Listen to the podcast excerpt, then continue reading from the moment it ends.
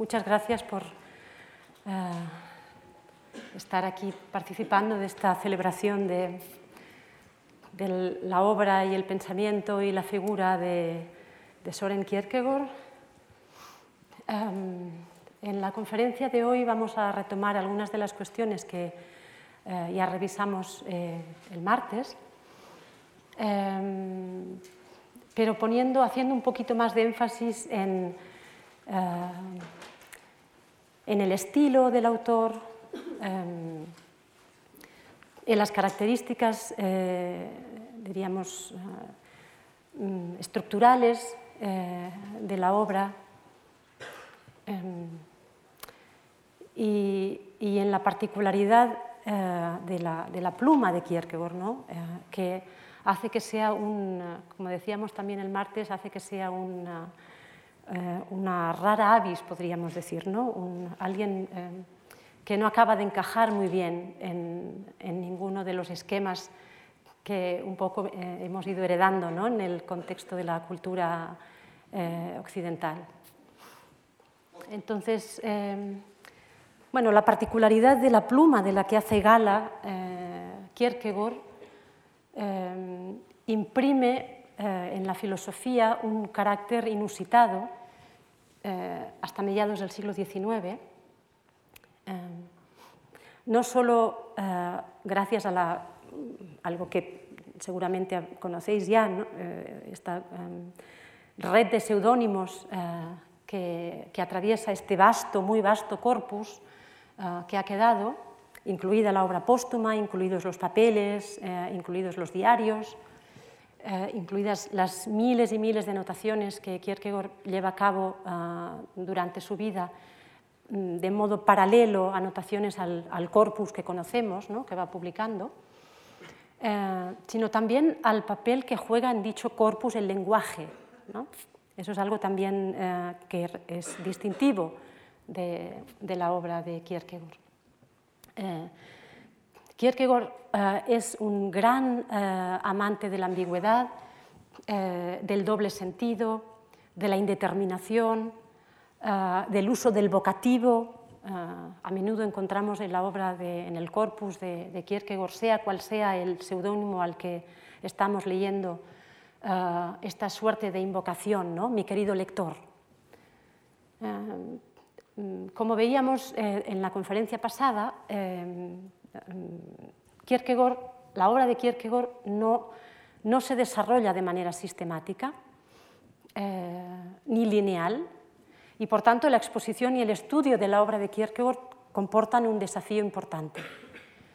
Em, los temas que trata tampoco los desarrolla en esta obra de manera cronológica, no es que vayamos saltando de un desarrollo del tema a otro, eh, progresando en este desarrollo, eh, y por tanto no podemos identificar tampoco ni fijar la obra en una cronología eh, concreta y única, diríamos. ¿no? Es difícil identificar y reproducir una cronología única para eh, hacer un seguimiento de la, obra eh, y de la filosofía de Kierkegaard. Por tanto, también es importante tener en cuenta esto, sobre todo si lo eh, comparamos con otros filósofos de la época o, mm, o anteriores que conocemos en la historia de la filosofía contemporánea, de la filosofía occidental, no constatamos en su producción un progreso esto ya lo comentamos también el día anterior. Si hay algo que Kierkegaard considera que caracteriza a la época es este afán de ir más allá. Eh, mm, bueno, la obra de Kierkegaard no ofrece un más allá en ese sentido, sino que más bien eh, invita, como leíamos también en la eh, conferencia del martes, invita a permanecer, a permanecer eh, en particular citando a Kierkegaard, a permanecer en la fe. Y veremos qué puede significar eso, ¿no? Permanecer en la fe.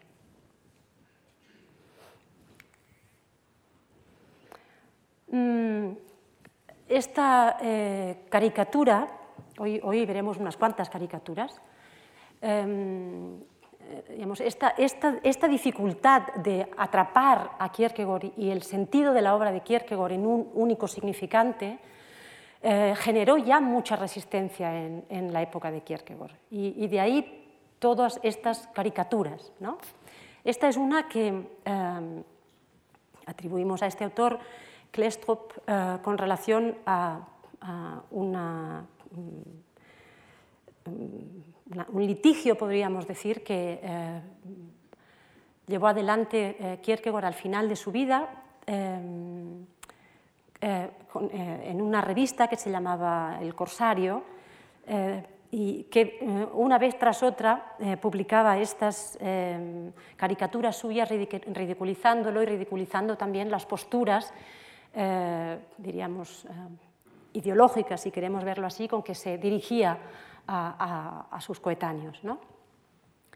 Y aquí, bueno, eh, tenemos a este Kierkegaard que permanece mientras el, mundo gira alrededor de él, ¿no? y, el, lema de la, caricatura es eh, el mundo entero gira en torno a Soren Kierkegaard. ¿no? Entonces, eh, un poco para representar esta cuestión que comentaba antes, ¿no? este, este esfuerzo de Kierkegaard por pertenecer, ¿no? perdón, por permanecer. ¿no? Estos son los, puntos eh, eh, en los que eh, vamos a, abordar en la conferencia de hoy y el estilo, el corpus, cómo entender la libertad, sobre el concepto de angustia, pasión por el secreto, tres formas subjetivas de la verdad, la red de seudónimos y Kierkegaard tiene a su lector en el punto de mira. Y vamos a empezar por esta cuestión de estilo. ¿no?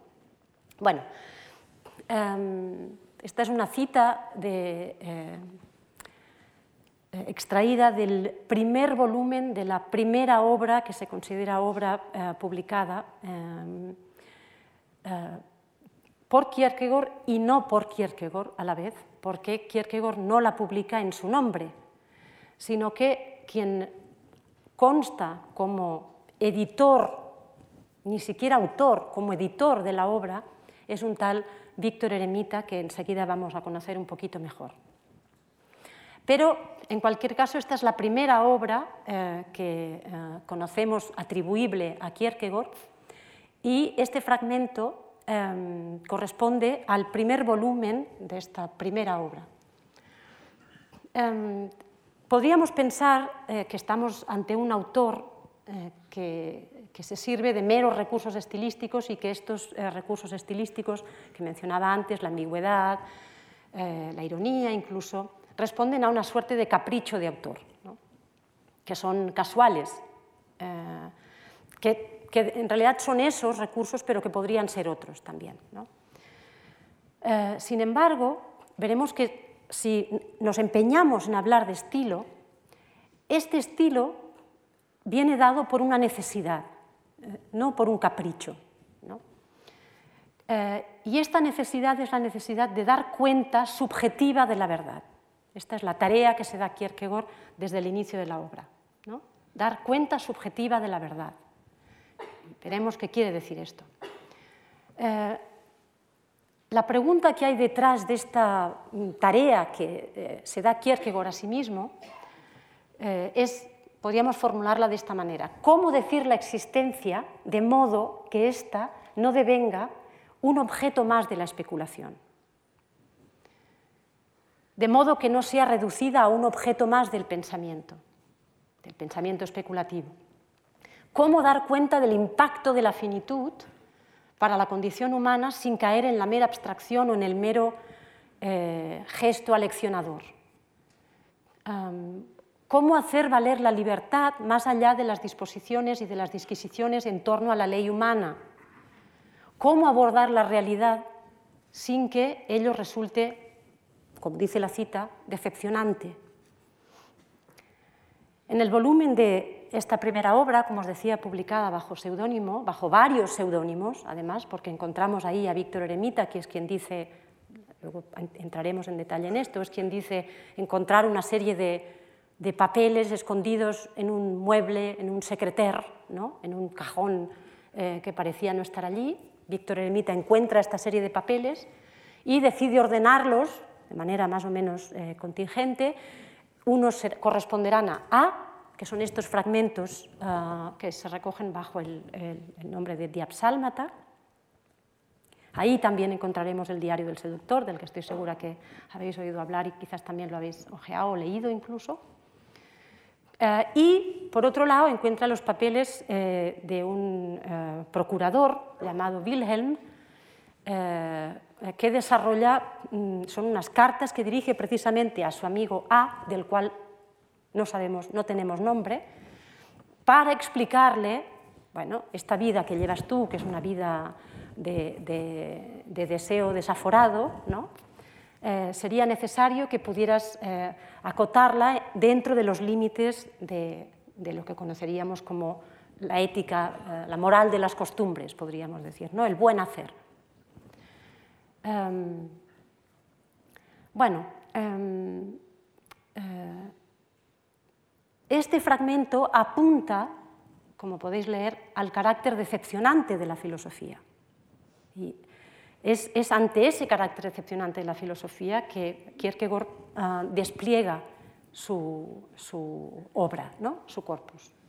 Y ah, también toma distancia entonces de esta filosofía que resulta decepcionante, esta filosofía de la especulación, donde la existencia se ve reducida a un objeto entre otros. Bueno, eh, el desafío que asume entonces Kierkegaard eh, y que heredamos todavía hoy para la filosofía, no, es un desafío que haya sido superado ni muchísimo menos, eh, podríamos em, plantearlo desde un texto que otro filósofo contemporáneo, un filósofo que quizás también habréis leído, Jacques Derrida, em, plantea en un texto titulado ¿Cómo no hablar? de negaciones. Y ahí eh, Derrida afirma lo siguiente, me parece que es muy relevante para mm, poder contextualizar eh, este planteamiento de Kierkegaard, ¿no? tantos, eh, diríamos, siglos después. ¿no? Y afirma Derrida, el objeto de la teología negativa no es pues ni un concepto, ni siquiera un nombre, a pesar de la apariencia. Esta X dice Derrida, esta incógnita podríamos decir, se presta ciertamente, y podemos pensar que esta incógnita es la existencia, se presta ciertamente a una serie de nombres, pero reclama otra sintaxis. Recordemos también lo que planteábamos en la conferencia del martes en torno a la paradoja. Ahí ya se da otra sintaxis. Em, reclama otra sintaxis, excede incluso el orden y la estructura del discurso predicativo, dice Derrida. Se escribe completamente de otra forma. Bueno, esta es la tarea eh, que asume a lo largo de toda su vida, página tras página, Kierkegaard, precisamente para, podríamos decir, hablar sin hablar. El texto de Derrida se titula ¿Cómo no hablar? hablar sin hablar. Es decir, para tomar esa incógnita, que es la existencia, aquello de lo que no se puede hablar, para decirlo con Wittgenstein de nuevo, y hacerla valer en el discurso filosófico esa incógnita, otorgándole a este discurso filosófico un estatuto propio. Esta nueva sintaxis de la que habla Derrida. Esta incógnita ah, requiere un habla propia, y ese habla propia, paradójicamente, no corresponde, este es uno de los grandes desafíos de la lectura y el estudio de la obra de Kierkegaard, esta, este habla propia no corresponde a una sola voz, sino que es una habla polifónica. Eh, como digo, es, es, un desafío verdaderamente para estudiar a Kierkegaard, para exponerlo y para leerlo, sin incurrir en ejercicios reduccionistas, sin acallar este coro de voces y reducir su corpus a una sola voz. Bueno, veamos qué es este corpus polifónico entonces. Aquí tenéis estos dos corpus. El corpus de Kierkegaard en una caricatura de Wilhelm Mastrand y eh, un poco por años podéis ver Em, cuál es la obra eh, la inmensa obra eh, seudónima, aquí no he incluido ni la obra póstuma ni tampoco los papeles y los diarios y sus anotaciones. Aquí solamente está la obra publicada, diríamos, ¿no? en vida del autor o de los diferentes autores. Esto también eh, es, algo que, eh, tomamos seriamente cuando leemos a Kierkegaard. ¿no? En algún momento dejamos de hablar de Kierkegaard y hablamos de Johannes Climacus, de Víctor Eremita, de Constantin Constantius, etcétera, etcétera. Y, es un desafío, efectivamente, pero eh, creo que así permanecemos fiel a este esfuerzo que Kierkegaard mismo lleva a cabo, y que queda bien retratado aquí. ¿no? Vemos eh, la, cantidad de obras que produce cada año y que además se van dando de manera intercalada. ¿No? Obra seudónima y obra que eh, entrega, eh, hay una cita conocida de Kierkegaard donde dice yo, em, iba entregando eh, obra seudónima con la mano izquierda y obra eh, no seudónima con la mano derecha. Y esa, esa, producción se va dando a la vez. De ahí que, como decía antes, eh, sea complicado plantear una lectura del corpus kierkegaardiano de forma cronológica, porque en realidad lo que observamos en cada uno de estos años ¿no? es justamente ese esfuerzo de volver, de permanecer en ese problema, en esa pregunta, en esa inquietud fundamental que es cómo dar cuenta de la existencia, cómo decir la existencia sin reducirla a un objeto. ¿Sí? Esa es la preocupación, e insisto, esa preocupación es la que, a mi entender, otorga vigencia plena al pensamiento de Kierkegaard todavía hoy. ¿Sí? Em, bueno, tenemos, eh, como decía, ¿no? a Víctor Ermita, el diario del seductor lo encontráis en, eh, eh, entre el primer volumen de uno o lo otro y el segundo volumen de lo uno o lo otro. El mismo año Constantin Constantius escribe la repetición y ahí donde veis SK está citada, está referida a la obra que no se publica bajo seudónimo. Em, el otro día hablaba de, obra civil y obra exegética, podríamos decir, porque también me resulta un poco eh, problemática la distinción entre obra seudónima y no seudónima. ¿no? Finalmente, mm, bueno, eh, SK mm, eh, podría ser considerado, y de hecho en la bibliografía secundaria hay quien lo considera seudónimo también. ¿no? Pero podríamos decir que esta pregunta, la pregunta en torno a cómo decir la existencia, ¿no? se aborda en esta doble clave. Eh, una clave, eh, eh, diríamos, con referencia a, y ahí para contextualizar de nuevo, con referencia a textos que forman parte del acervo cultural. Kierkegaard tenía una biblioteca extraordinaria y tenía acceso a textos desde la época clásica hasta la, hasta la época, diríamos, su época, ¿no? tanto internacional como, como de bibliografía danesa. Y esa es, ese es el, acervo, diríamos, el contexto en el cual él desarrolla esta obra eh, mm, eh, civil, podríamos decir, ¿no? que, eh, identificamos con estos seudónimos. Y por otro lado tenemos esta otra referencia para mm, dar respuesta a esta pregunta, ¿no? ¿cómo decir la existencia? esta otra referencia es sencillamente el texto bíblico.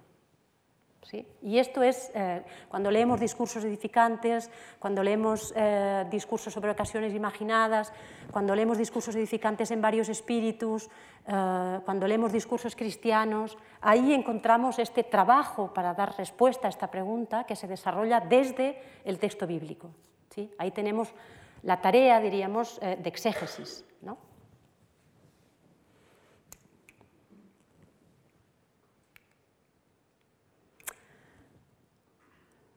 Eh, para abordar em, eh, el corpus kierkegaardiano y sin perder de vista esta pregunta que de alguna manera lo, informa y lo impulsa, em, es importante em, bueno, no perder de vista, como decía, eh, cuál es la relación de Kierkegaard con la escritura.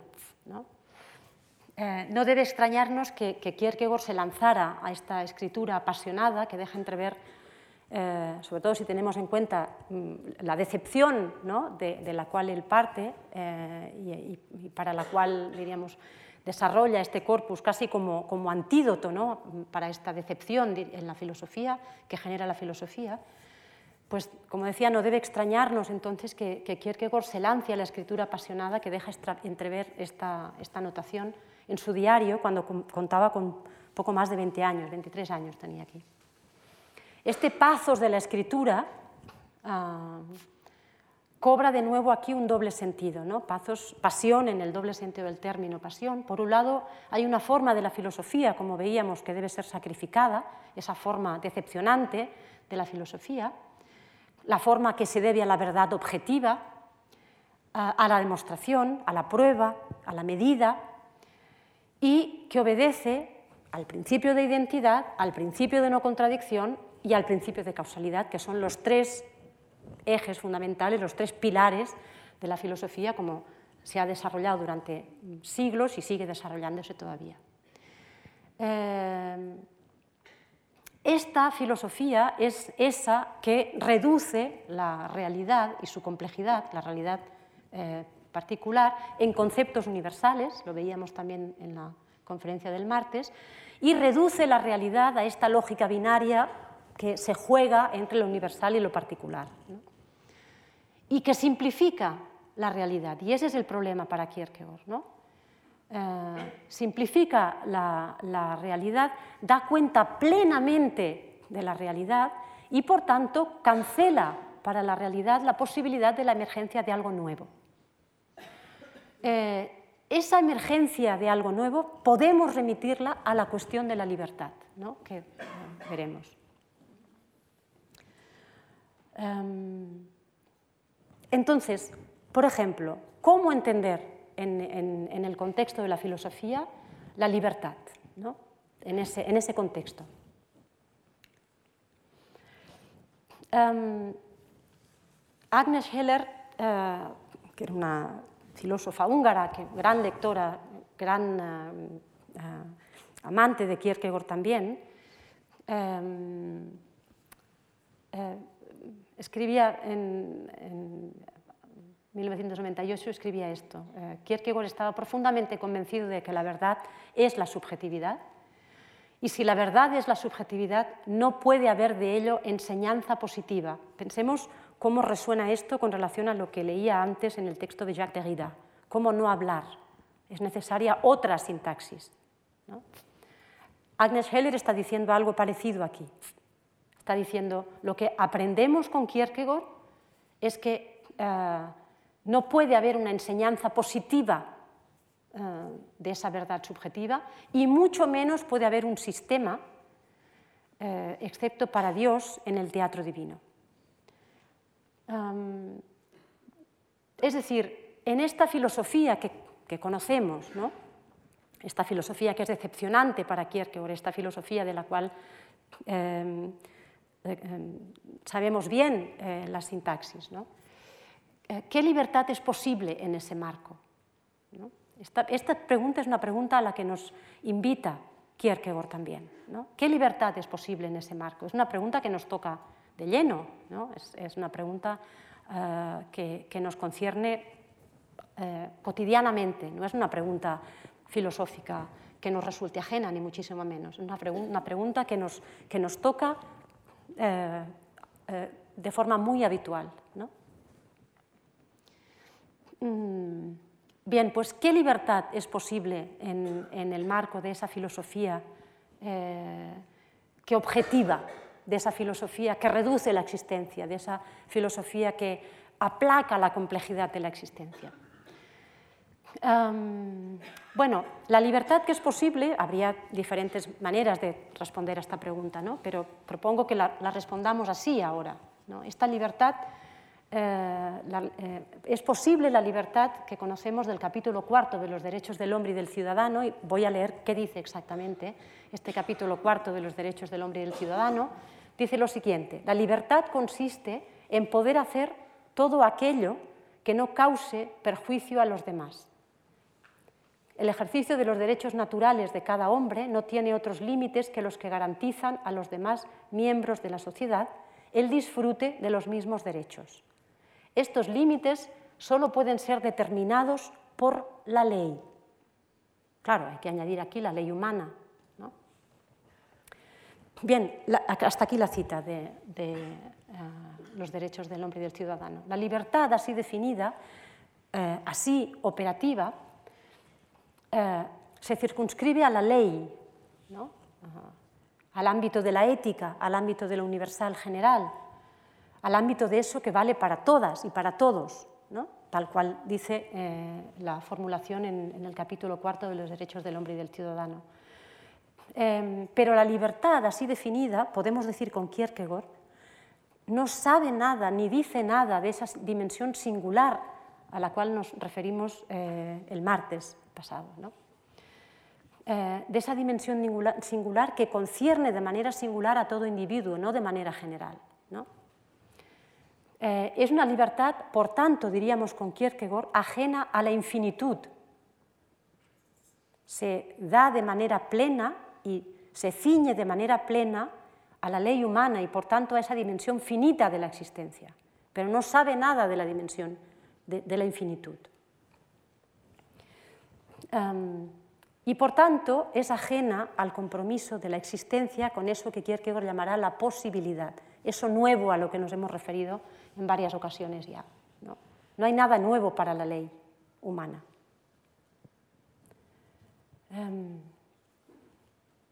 No se trata, eh, diríamos, en el planteamiento de Kierkegaard con relación a la libertad, de eh, Mm, discutir en torno a la libertad de huelga o a la libertad de aborto o a la libertad de movilidad. ¿no? Esa sería la dimensión finita de la libertad que eh, la ley gestiona y que gestionamos con la ley.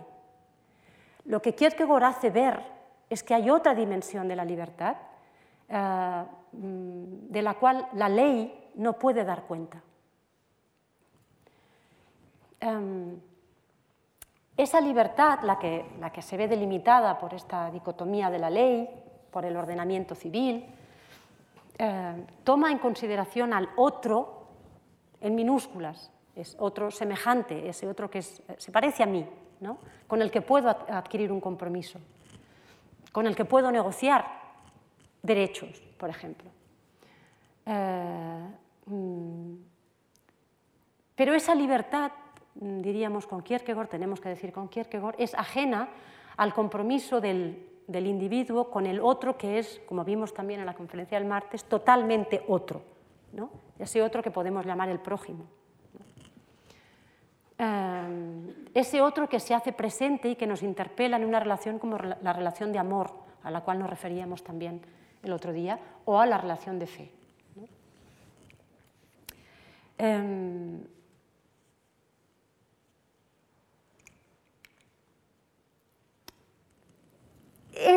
Eh, establecer ese vínculo eh, con la libertad eh, tiene un precio, podríamos decir. Cuando la libertad se ciñe al ámbito de la ley, al ámbito de lo negociable, al ámbito de lo negociado, al ámbito de lo acordable, al ámbito de lo acordado, y por tanto cuando la libertad tiene una medida, mm, podemos decir que pagamos un precio, pero no es el precio de la angustia. Em, entre los papeles eh, de Kierkegaard, que como decía antes contienen miles de, anotaciones que discurren en paralelo a la obra publicada, leemos em, esta anotación de 1844, que es el año en que se publica el concepto de angustia. Entonces, por un lado aparece la obra, el concepto de angustia, y por otro tenemos podemos revisar en, los papeles eh, de Kierkegaard estas anotaciones referidas a, la obra, ¿no? a veces anotaciones de trabajo, podríamos decir. Entonces, eh, eh, bueno, es, siempre interesante ir a, ver qué, se ha movido ¿no? en, el, interés, diríamos, de Kierkegaard a la hora de, em, de mm, desarrollar la obra que publica en, estos términos. Bueno, El seudónimo que encontramos aquí es Dicilius Aufniensis. Eh, Kierkegaard tiene una predilección por los seudónimos, eh, los nombres de los seudónimos en latín. Em, y em, Dicilius Aufniensis eh, significa, lo podemos traducir como el vigilante del puerto. ya también comenté en la, conferencia pasada que Copenhague, Copenhagen. Haufniensis es el puerto. De alguna manera, eh, Kilos Aufniensis es este vigilante de, Copenhague. Y eh, en, los, eh, en, las anotaciones eh, leemos esto que, copiaba aquí.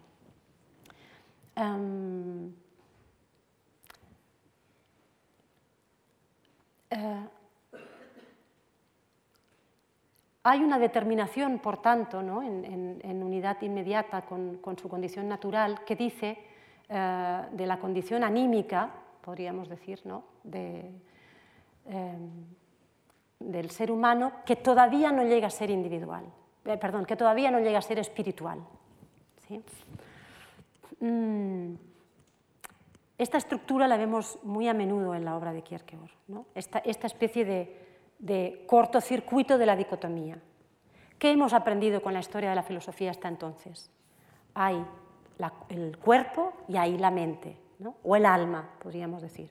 Esta dicotomía la, encontramos en Platón, en Aristóteles y más adelante en la filosofía eh, en la época medieval.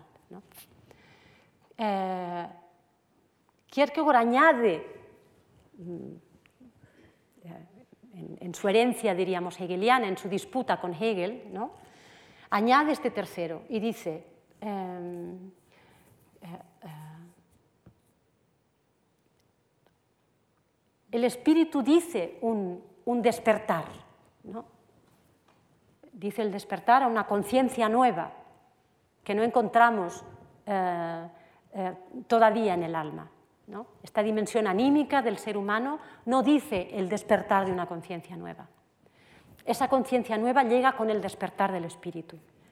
Y el despertar del espíritu es eh, complicado, ¿no? es problemático en, el planteamiento kierkegaardiano. ¿Por qué? Porque no hay despertar a esa posibilidad, no hay despertar a esa conciencia, diríamos, de lo nuevo, sin angustia. ¿sí? No hay forma de despertar a esa conciencia otra, esa conciencia nueva, el espíritu, sin angustia. Em, despertar eh, al espíritu significa, como dice uh, Kierkegaard aquí, Vigilius Aufniensis, despertar a la posibilidad. Eh, para ponerlo en relación con lo que planteaba antes, sobre, hablando de la ley, ¿no? la ley dice una necesidad, necesariamente, si no, no, no es operativa. Eh, por eso es necesario eh, apuntar a otra dimensión. Eh, la dimensión de la, libertad en términos infinitos, en atención a esta dimensión de infinitud. Ese despertar, como decía, este despertar a, a esta otra dimensión, a la dimensión de la posibilidad, a la dimensión de esta conciencia nueva a la, dimensión espiritual, ¿no?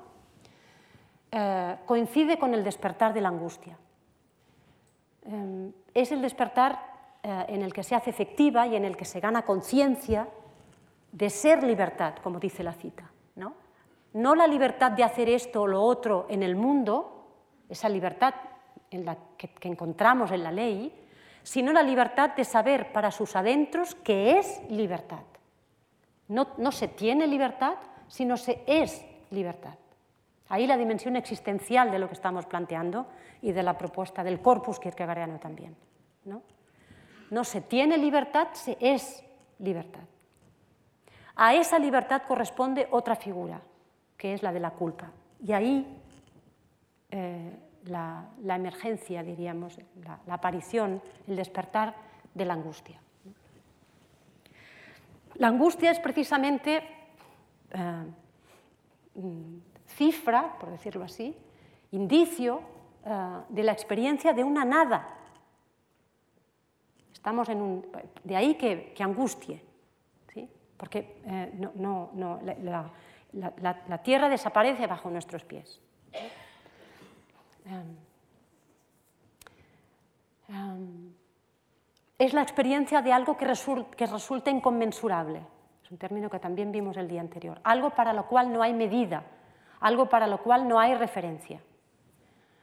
Em, algo, eh, para decirlo en los términos de Virginus Haufniensis en, eh, en, el concepto de la angustia, algo eh, que se abre como un precipicio ante el, ante el cual el individuo cree caer en un desmayo, así lo describe Vigilus Aufniensis, sin nadie y sin nada a lo que pueda cerrarse.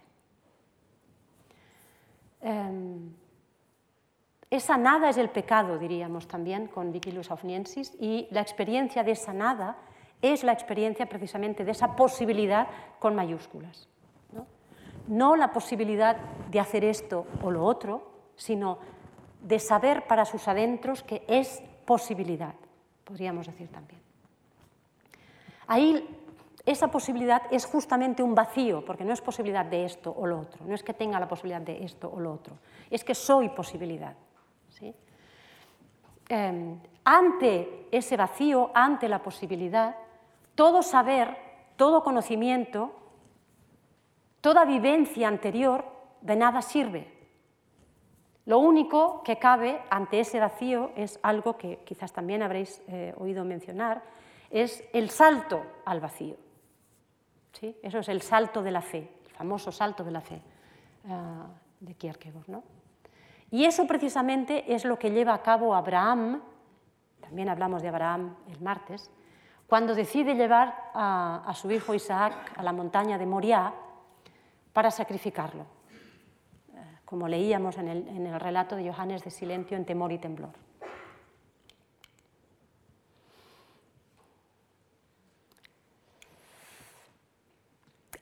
Eh, la pregunta eh, sobre cómo entender la libertad em, remite directamente a esta pasión por el secreto. Eh, sobre todo si pensamos en lo que comentaba ahora con relación a la angustia y Abraham, y, si recordamos que Abraham, como dijimos el día anterior, no puede hablar. Hay dos formas de silencio en, en, la dimensión, en, en, este planteamiento, diríamos, de la subjetividad en Kierkegaard, como recordaréis. Por un lado tenemos la dimensión estética, ¿no? el esteta, el seductor, no habla porque no quiere, para defender su interés particular. Y luego está Abraham, que no habla porque no puede, porque aquello que podría contar no haría ningún sentido. ¿Sí?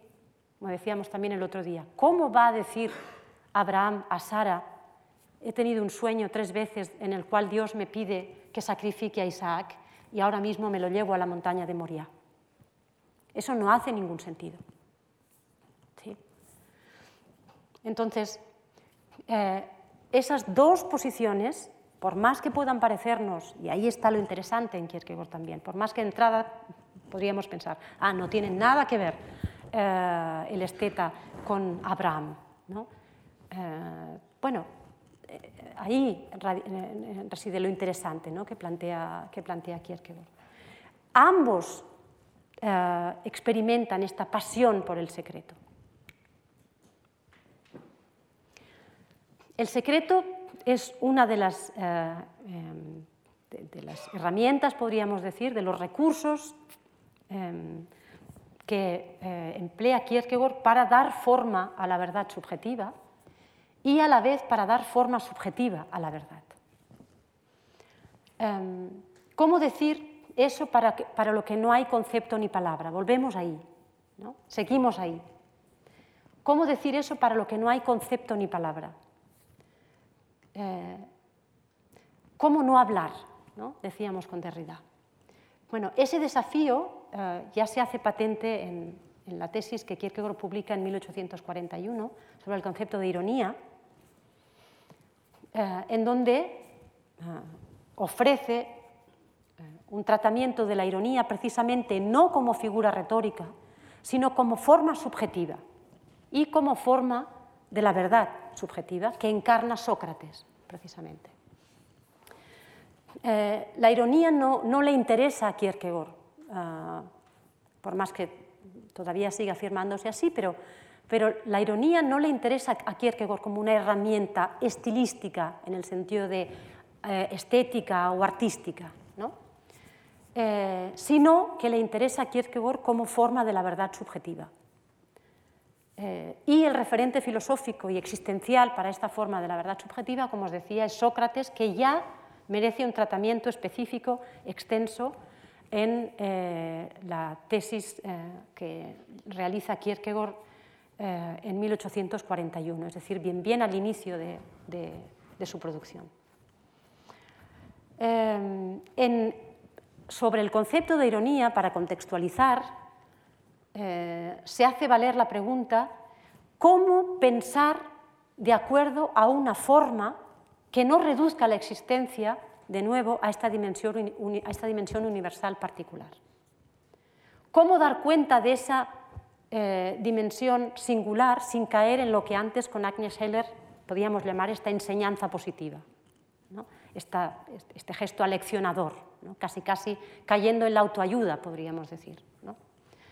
Eh, cómo dar cuenta de esta dimensión singular sin hacerlo de una manera propositiva, sino precisamente guiando a la libertad, abriendo la posibilidad.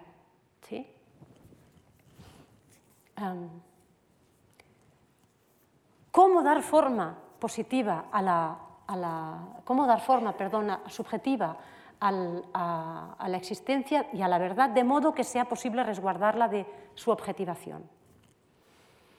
El segundo volumen de lo uno o lo otro, de 1843, antes hemos visto eh, una cita del primer volumen de, de, del Esteta, estos fragmentos eh, más o menos desordenados que, Víctor Eremita em, recopila, eh, este segundo volumen de lo uno o lo otro, eh, que Víctor Eremita atribuye a este procurador que llamamos Wilhelm, eh, reúne mm, estas tres cartas, os decía antes, que Wilhelm mm, dirige a, su amigo A, el esteta. Y con estas tres cartas le conmina amablemente a enderezar su camino.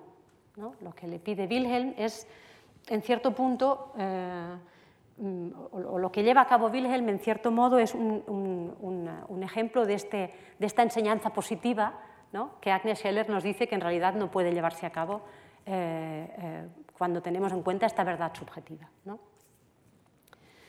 Em, en realidad, no encontramos más enseñanza positiva en, la obra de Kierkegaard. ¿no? Tenemos el ejemplo de, Wilhelm en, el segundo volumen de O lo uno o lo otro, también muy al inicio de su obra. Después eh, se acaba. Veremos más adelante por qué también. Lo que encontramos, o mejor, lo que, lo que nos viene al encuentro, en lugar de una enseñanza positiva, es el secreto en la obra de Kierkegaard. Em, Como os decía, eh, el segundo volumen de, lo uno o lo otro, em, eh, de 1843, reúne estas cartas que el procurador Wilhelm le dedica a su amigo. Em, eh, y, claro, llama la atención en ese sentido cuál es, cuál es la introducción que Víctor Eremita, que, como os digo, dice que no tiene nada que ver con lo que está escrito ahí, eh, él, solamente se ha, encontrado estos papeles en un mueble viejo, llama la atención eh, cómo contextualiza Víctor Eremita él mismo al inicio de la obra eh, que publica Kierkegaard, el papel que el secreto va a tener en esa obra, el papel estructural, constitutivo del sentido que el secreto va a tener en esa obra. y Víctor Eremita explica una historia muy, muy divertida, la verdad, em, porque, bueno, eh, en esta, en esta, cita podéis leer que él mm, pasea por, las calles de, Copenhague y de repente se enamora de un, pasa por delante de un anticuario y se enamora de un mueble, de un secreter, eh, que es una especie de escritorio, seguramente ya sabéis lo que es, una especie de escritorio que tiene múltiples cajoncitos, algunos justamente secretos, que no, de, cuya, cuya, existencia eh, ignoramos, ¿no? que servían también precisamente para esconder cosas, ¿no? cosas que no debían ser del orden público. Em, más adelante, en esa misma introducción que escribe Víctor Eremita, em, después eh, eh, a, lo uno o lo otro, dice que, eh, también es interesante, ¿no? dice que un día tenía que salir rápidamente mm, en carruaje y, mm, necesita dinero para, para, pagar el carruaje. Y entonces intenta abrir el cajón en el secreter donde guarda el dinero y no hay manera de que se abra. Lo intenta y lo intenta una vez y otra y no hay manera de que se abra. Claro, podemos pensar, eh, si en lugar de pensar en dinero pensamos en el sentido, intentamos que se, que, se abra el sentido de una obra y creemos que tenemos el mecanismo para lograrlo y lo intentamos una vez y otra y no hay forma, el sentido no se deja, no se deja atrapar, no se deja tomar. Bueno, pues Víctor Eremita insiste, insiste, tiene mucha prisa, necesita el dinero y eh, no se le ocurre otra cosa que darle, emprenderla a hachazos con el secreter para conseguir eh, eh, el dinero que necesita. Y después de darle el primer hachazo, se abre un cajón que desconocía y en ese cajón encuentra esta multitud de, papeles mm, que luego él ordenará en función de cuestiones puramente contingentes, más bien eh, teniendo en cuenta la apariencia, en estos dos, y que darán lugar a estos dos volúmenes. Pero es interesante ver cómo eh, en el inicio de la producción encontramos el secreter, el secreto, encontramos la contingencia y encontramos, mm, bueno, esta pura, eh, sí, Mm, contingencia. ¿no? No, hay, nada necesario ahí, es de otro orden lo que, se abre, diríamos, en el corpus kierkegaardiano. De ahí que podamos hablar de la subjetividad en el secreter o de la subjetividad del secreter. ¿no? Lo que me parece que es eh, importante no perder de vista aquí, porque esto va a, a atravesar todo el corpus kierkegaardiano es esta dimensión inconmensurable de la existencia, de la que da cuenta Víctor Eremita. Hay una dimensión singular que permanece en secreto, que permanece escondida, que permanece inaccesible a la significación plena, ¿no? a esta, eh, el otro día también comentaba la equiparación eh, de la frase hegeliana, todo lo racional es real y todo lo real es racional. ¿no? Bueno, lo que nos está diciendo de alguna manera Víctor Eremita aquí, Kierkegaard apoyándose en Víctor Eremita, es que en realidad no todo lo real es racional. Hay algo de lo real que desborda eso racional, que se escapa, que permanece oculto, que permanece secreto eh, a eso racional. Eh, mm, esa, esa dimensión, diríamos, de lo secreto discurre en paralelo eh, entre la existencia y el corpus, ¿no? entre la existencia y el sentido del corpus también. De ahí que hablemos de esta pasión por el secreto en estos dos sentidos eh, en relación con la obra de Kierkegaard. Bueno, esta pasión por el secreto mm, tampoco deja incólume a la obra ni el estudio sobre la obra de Kierkegaard ni a la, exposición de la obra de Kierkegaard. Em, eh, la pasión por el secreto tiene unos efectos que seguimos eh, mm, notando hoy como, rémoras de, esta, eh, mm, de, este trabajo, diríamos, de Kierkegaard en ese, en ese, en ese ámbito. ¿no? Eh, con relación a la figura autorial. Eh, os decía antes que mm, no hay un autor que podamos identificar en esta obra, pero es que no es solo eso. La contribución de Kierkegaard al pensamiento, a la filosofía, pasa también por eh, haber eh, mm, desautorizado al autor.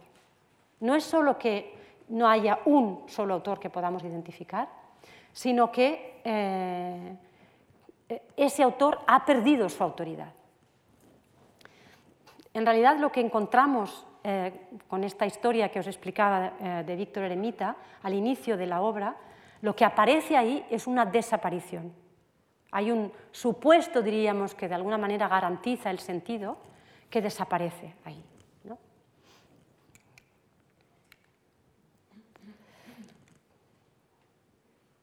Bueno, veamos estas de nuevo, ya las habíamos visto el día anterior, pero ahora desde esta ah, perspectiva, estas tres formas subjetivas de la verdad. Volvemos a este, a este esquema que habíamos visto el día anterior y eh, ahora hablamos de formas de la verdad subjetiva y formas subjetivas de la verdad. Estas, estas tres formas, diríamos, son formas existenciales, decía también el otro día, pero también son formas eh, mm, que em, podemos eh, constatar, diríamos, que, encontramos en la obra de Kierkegaard em, y que de alguna manera eh, ayudan a entender cuál es este trabajo que Kierkegaard lleva a cabo para decir la existencia, para decirla sin decirla. Y como os decía antes, hay dos, eh, estas dos formas que en apariencia, en, una mirada muy rápida, podríamos eh, entender como opuestas casi, ¿no? La del esteta, el frívolo, etcétera, y la del caballero de la fe, religioso, etcétera, etcétera, que sin embargo coinciden en esta dimensión del secreto ah, que, aparece en el silencio. Uno porque no quiere hablar, porque no le interesa hablar, y otro ah, que no habla porque no puede. Pero ambos coinciden ahí. Y, en ambos también hay una suerte de, relación, em, eh, diríamos, em, eh, crítica con la medida. ¿no? Uno porque está en la desmedida, en la desmesura, y el otro porque está en la inconmensurabilidad. Pero eh, algo de la existencia escapa a la medida. Diríamos que estas son formas de las que se sirve Kierkegaard un poco y de las que nos podemos servir también ahora para, para sujetar la verdad, para, precisamente em, hacer que esa verdad devenga eh, tenga esa forma subjetiva.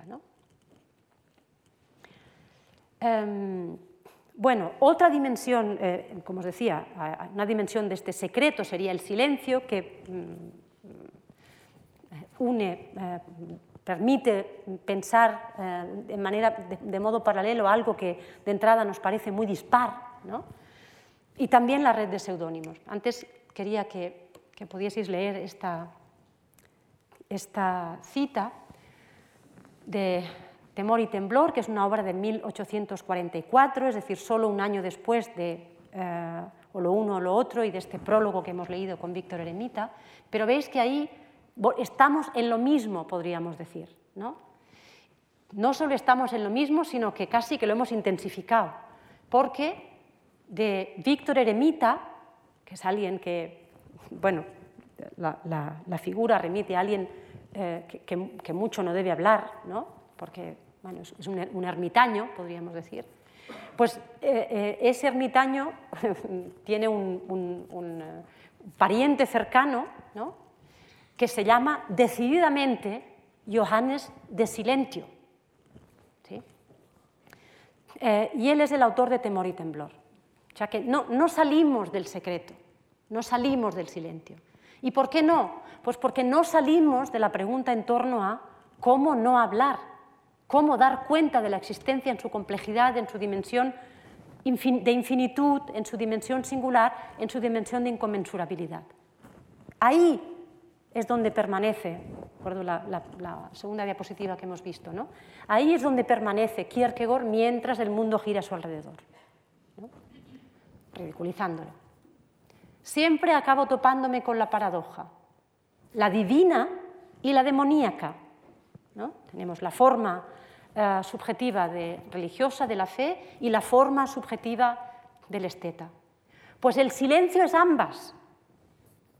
El silencio es la trampa del demon. Y cuanto más se silencia, más terrible es el demon. Pero el silencio es también el entendimiento mutuo de la divinidad con el individuo singular. Veis la profundidad de la ambigüedad, veis la profundidad, la radicalidad de la indeterminación. Veis la imposibilidad de la esquematización y de la sistematización de la obra de Kierkegaard. Llegamos a la red de seudónimos. Aquí los tenéis. He, invitado a, la conferencia a, estos cuantos, aunque habría algunos más, pero son eh, esos que, ya hemos ido mencionando y que poco a poco seguramente os irán pareciendo familiares. Johannes de Silentio, Vigilus Aufniensis, Constantin Constantius, La Repetición, Frater Taciturnus, Hilarius Bobina o Hilarius el Encuadernador, que es eh, quien escribe El Estadios en el Camino de la Vida, eh, Johannes Climacus, que es el responsable en 1844 de las migajas filosóficas y en 1846 del el, postscriptum conclusivo y no científico a las migajas filosóficas, y Anticlimacus, que sobre todo encontramos al final de la vida de Kierkegaard, y es el, eh, seudónimo más beligerante, eh, diríamos desde un punto de vista de la crítica al, a lo que él llama la cristiandad, ¿no? en oposición al cristianismo, que es lo que defiende Anticlimacus. Un poco Anticlimacus sería como el Pablo de Tarso de, los seudónimos kierkegaardianos. ¿no? Es, quien, de alguna manera se ciñe eh, con, todo rigor al texto bíblico también. Em, y eh, eh, esta pequeña cita como para mostrar efectivamente que lo que decía al inicio, em, que, estas herramientas que, que, Kierkegaard utiliza no son herramientas casuales, y por tanto, si hablamos de estilo, no hablamos de algo en la obra de Kierkegaard caprichoso, ¿no? algo que es así pero podría ser de otra manera. Mm, Johannes Climacus eh, cede un espacio, esta, esta, cita la encontramos en un fragmento, bueno, esta es una de las pillerías que hace Kierkegaard también, ¿no? en, la obra, eh, en esta obra magna, es una obra inmensa. El postscriptum conclusivo y no científico a las migajas filosóficas que firma Johannes Climacus en 1846, encontramos un fragmento ahí intercalado de un tal S. Kierkegaard, ¿no? que titula de esta manera, una primera y última explicación. ¿no? Y en ese texto, una primera y última explicación, donde aparentemente este tal S. Kierkegaard da cuenta de bueno, por qué el corpus tiene esta estructura, etcétera, etcétera, dice, mi pseudonimia o polinimia no han tenido un fundamento casual en mi persona, sino uno esencial en la producción misma. Es decir, no hay otra forma de hacer, esta es la propuesta de Kierkegaard, no hay otra forma de dar cuenta de la existencia, no hay otra forma de dar cuenta de la existencia que no hablar. ¿Sí? Pero a la vez ¿cómo no hablar? ¿Cómo hablar sin hablar?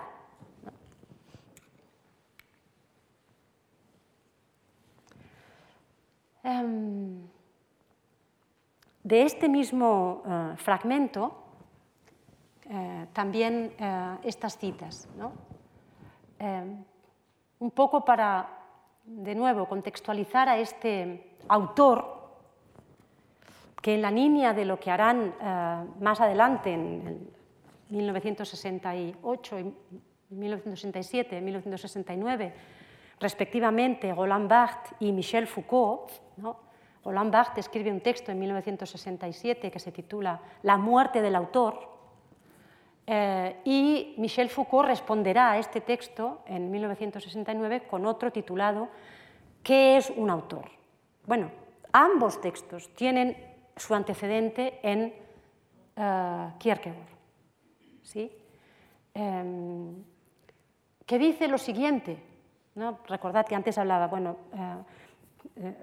no solamente no hay un autor que podamos identificar que garantiza el sentido ah, cronológicamente a través de toda la obra, ¿no? no es eso lo que encontramos en la obra de Kierkegaard. Eh, no solo eso, sino que además lo que encontramos es una eh, operación de desautorización, de modo que el autor deja de ser lo que era. ¿Sí? Normalmente, eh, por eso, por ejemplo, es, problemático mm, intentar captar el sentido de la obra de Kierkegaard en su biografía, ¿no? porque ahí estamos de nuevo eh, rehabilitando una operación de garantía del sentido, por ejemplo, remitiéndola a lo que vivió. Si algo nos propone Kierkegaard, y en eso es radical, es justamente en eh, dar al traste con cualquier operación en que mm, insistamos en el autor como garantía de un sentido. Y dice, yo soy justamente de manera personal o impersonal, la tercera persona, un souffleur, el cual ha producido autores de forma poética, cuyos prólogos son, valga la redundancia, producción suya de ellos. No hay ni una sola palabra mía. No tengo opinión alguna al respecto, a no ser como tercero, ni conozco su sentido a no ser como lector, ni la más lejana relación privada con ellos me parece muy desafiante. Entonces, podemos decir que la, al menos debemos preguntarnos, ¿no? si tomamos en serio lo que, lo que leemos eh, en ese fragmento de 1846, que reverbera completamente lo que encontrábamos ya eh, en 1843, ¿no? en, esa apertura de la obra en, eh, o lo uno o lo otro, debemos preguntarnos, bueno, ¿verdaderamente estamos aquí cuando pensamos la cuestión del secreto, del silencio, de la pseudonimia, de la polinimia? ¿Verdaderamente se trata solo de una cuestión de estilo esto? ¿Qué pasa aquí con el nombre? y esto también lo habíamos leído en el texto de Derrida.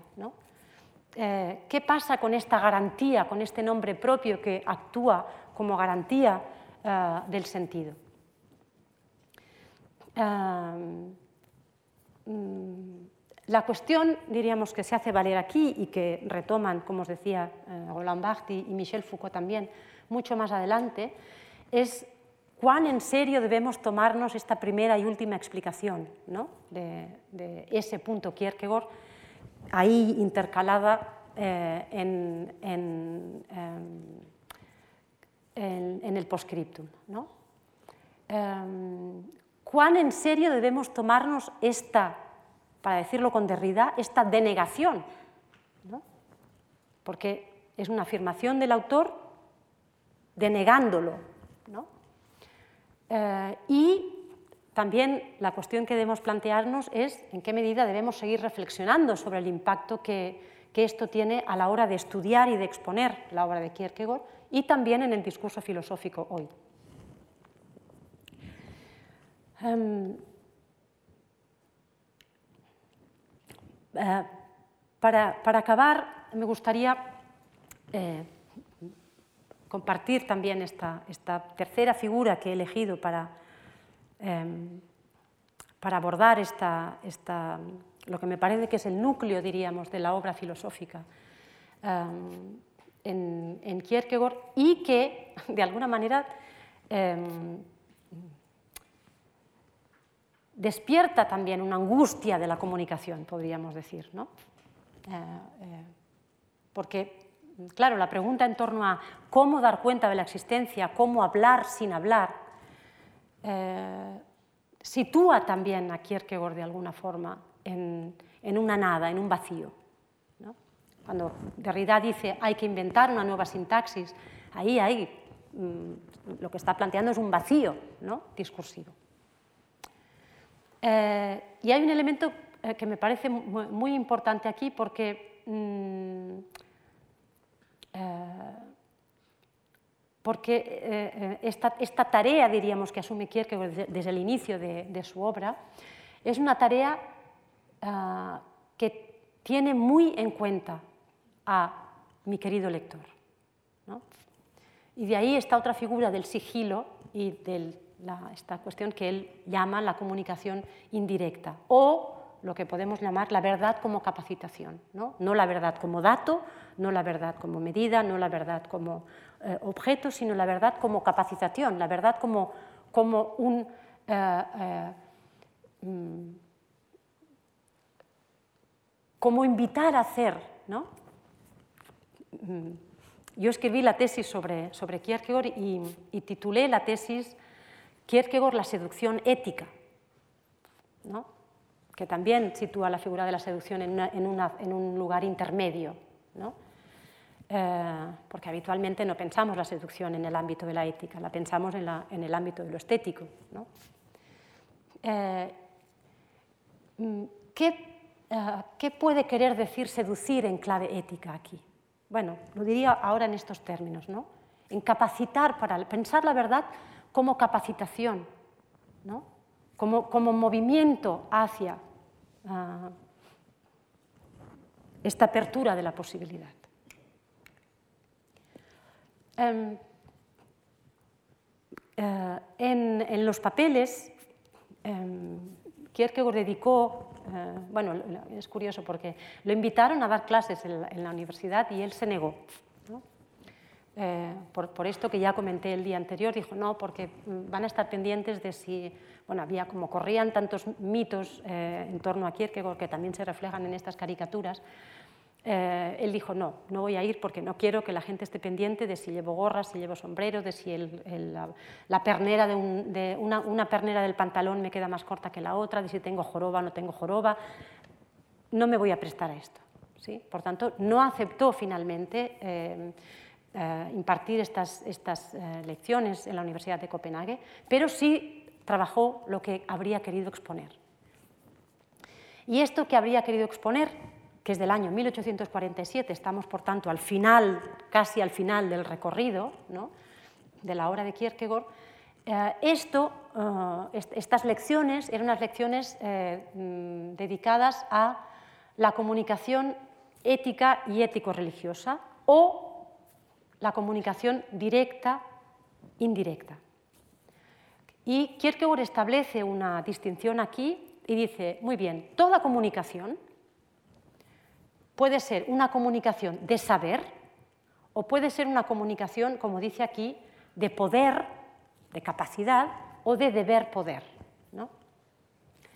Em, de alguna forma, eh, em, diríamos, eh, observamos este gesto de, Kierkegaard como un gesto muy cercano al gesto socrático de la mayéutica, eh, en donde la atención, así lo, lo plantea Kierkegaard también, recae no en quien comunica, y ahí de nuevo pensamos en esta suerte de desautorización, no, no es quien sabe, quien está en el centro de este contexto comunicativo, sino que hay una suerte como de retirada ¿no?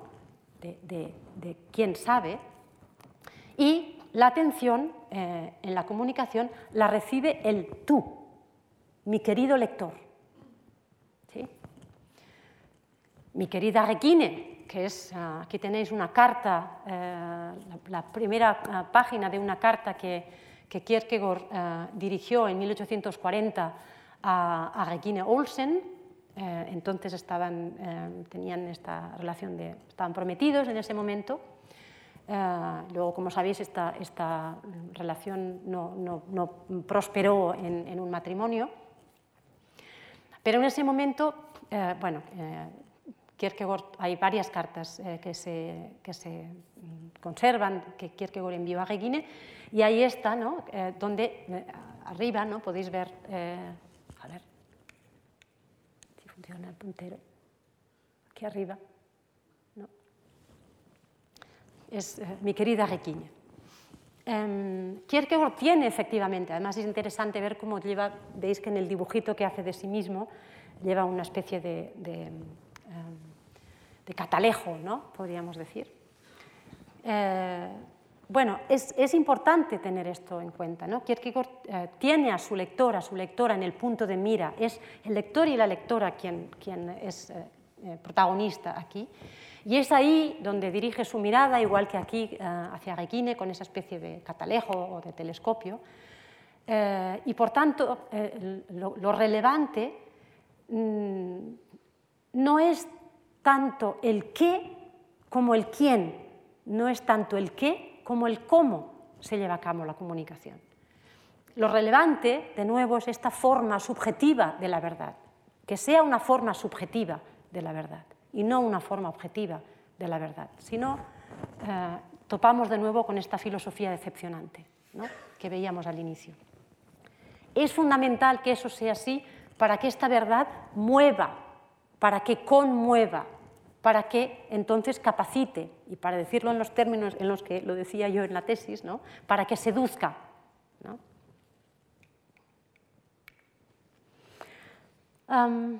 bueno, podríamos preguntarnos ya casi para acabar, ¿no? que, mueva, que conmueva y que capacite y que seduzca, ¿para qué? ¿no? ¿En qué sentido? ¿Con qué objetivo? Finalmente, Kierkegaard vuelve a sorprendernos. Em, eh, Estamos ahora en el año 1849 y Kierkegaard escribe este, eh, este texto maravilloso, también de acuerdo a una... es, un ejercicio exegético. Em, y que se titula Los lirios del campo y las aves del cielo. Eh, y como digo, Kierkegaard nos sorprende finalmente. Esta sorpresa viene más o menos eh, de nuevo, dada no solamente al final, sino que viene recordad la diapositiva del, corpus, ¿no? Eh, viene dándose de manera intercalada con estas eh, obras, eh, diríamos, seudónimas civiles. ¿no? Nos sorprende, digo, de la mano de, su obra exegética, invitando precisamente a contemplar los lirios del campo y, las aves del cielo que diríamos, llevan, llevan, adelante una vida de júbilo, ¿no? llena de júbilo, dice él aquí, eh, precisamente porque son ajenas a este afán que comentábamos eh, el martes y que he comentado hoy también, este afán de ir más allá. Eh, finalmente algo de una simplicidad, de una sencillez, de una simplicidad, diríamos, de la vida, a la cual conduce también, a la cual nos invita también la obra de Kierkegaard, a la cual nos mueve la obra de Kierkegaard. Eh, observa el lirio y observa el ave y fíjate cómo están juntos. Qué alegría cuando el ave se esconde en el lirio donde tiene su nido y donde se encuentra tan indescriptiblemente a gusto, mientras como pasatiempo bromea con el lirio. Qué alegría cuando el ave desde eh, la alta rama o más arriba, incluso desde lo alto del cielo, vigila feliz el nido y lo hace con el lirio, que sonriente le echa también un ojo. Qué maravilla y feliz existencia tan llena de júbilo. Muchas gracias.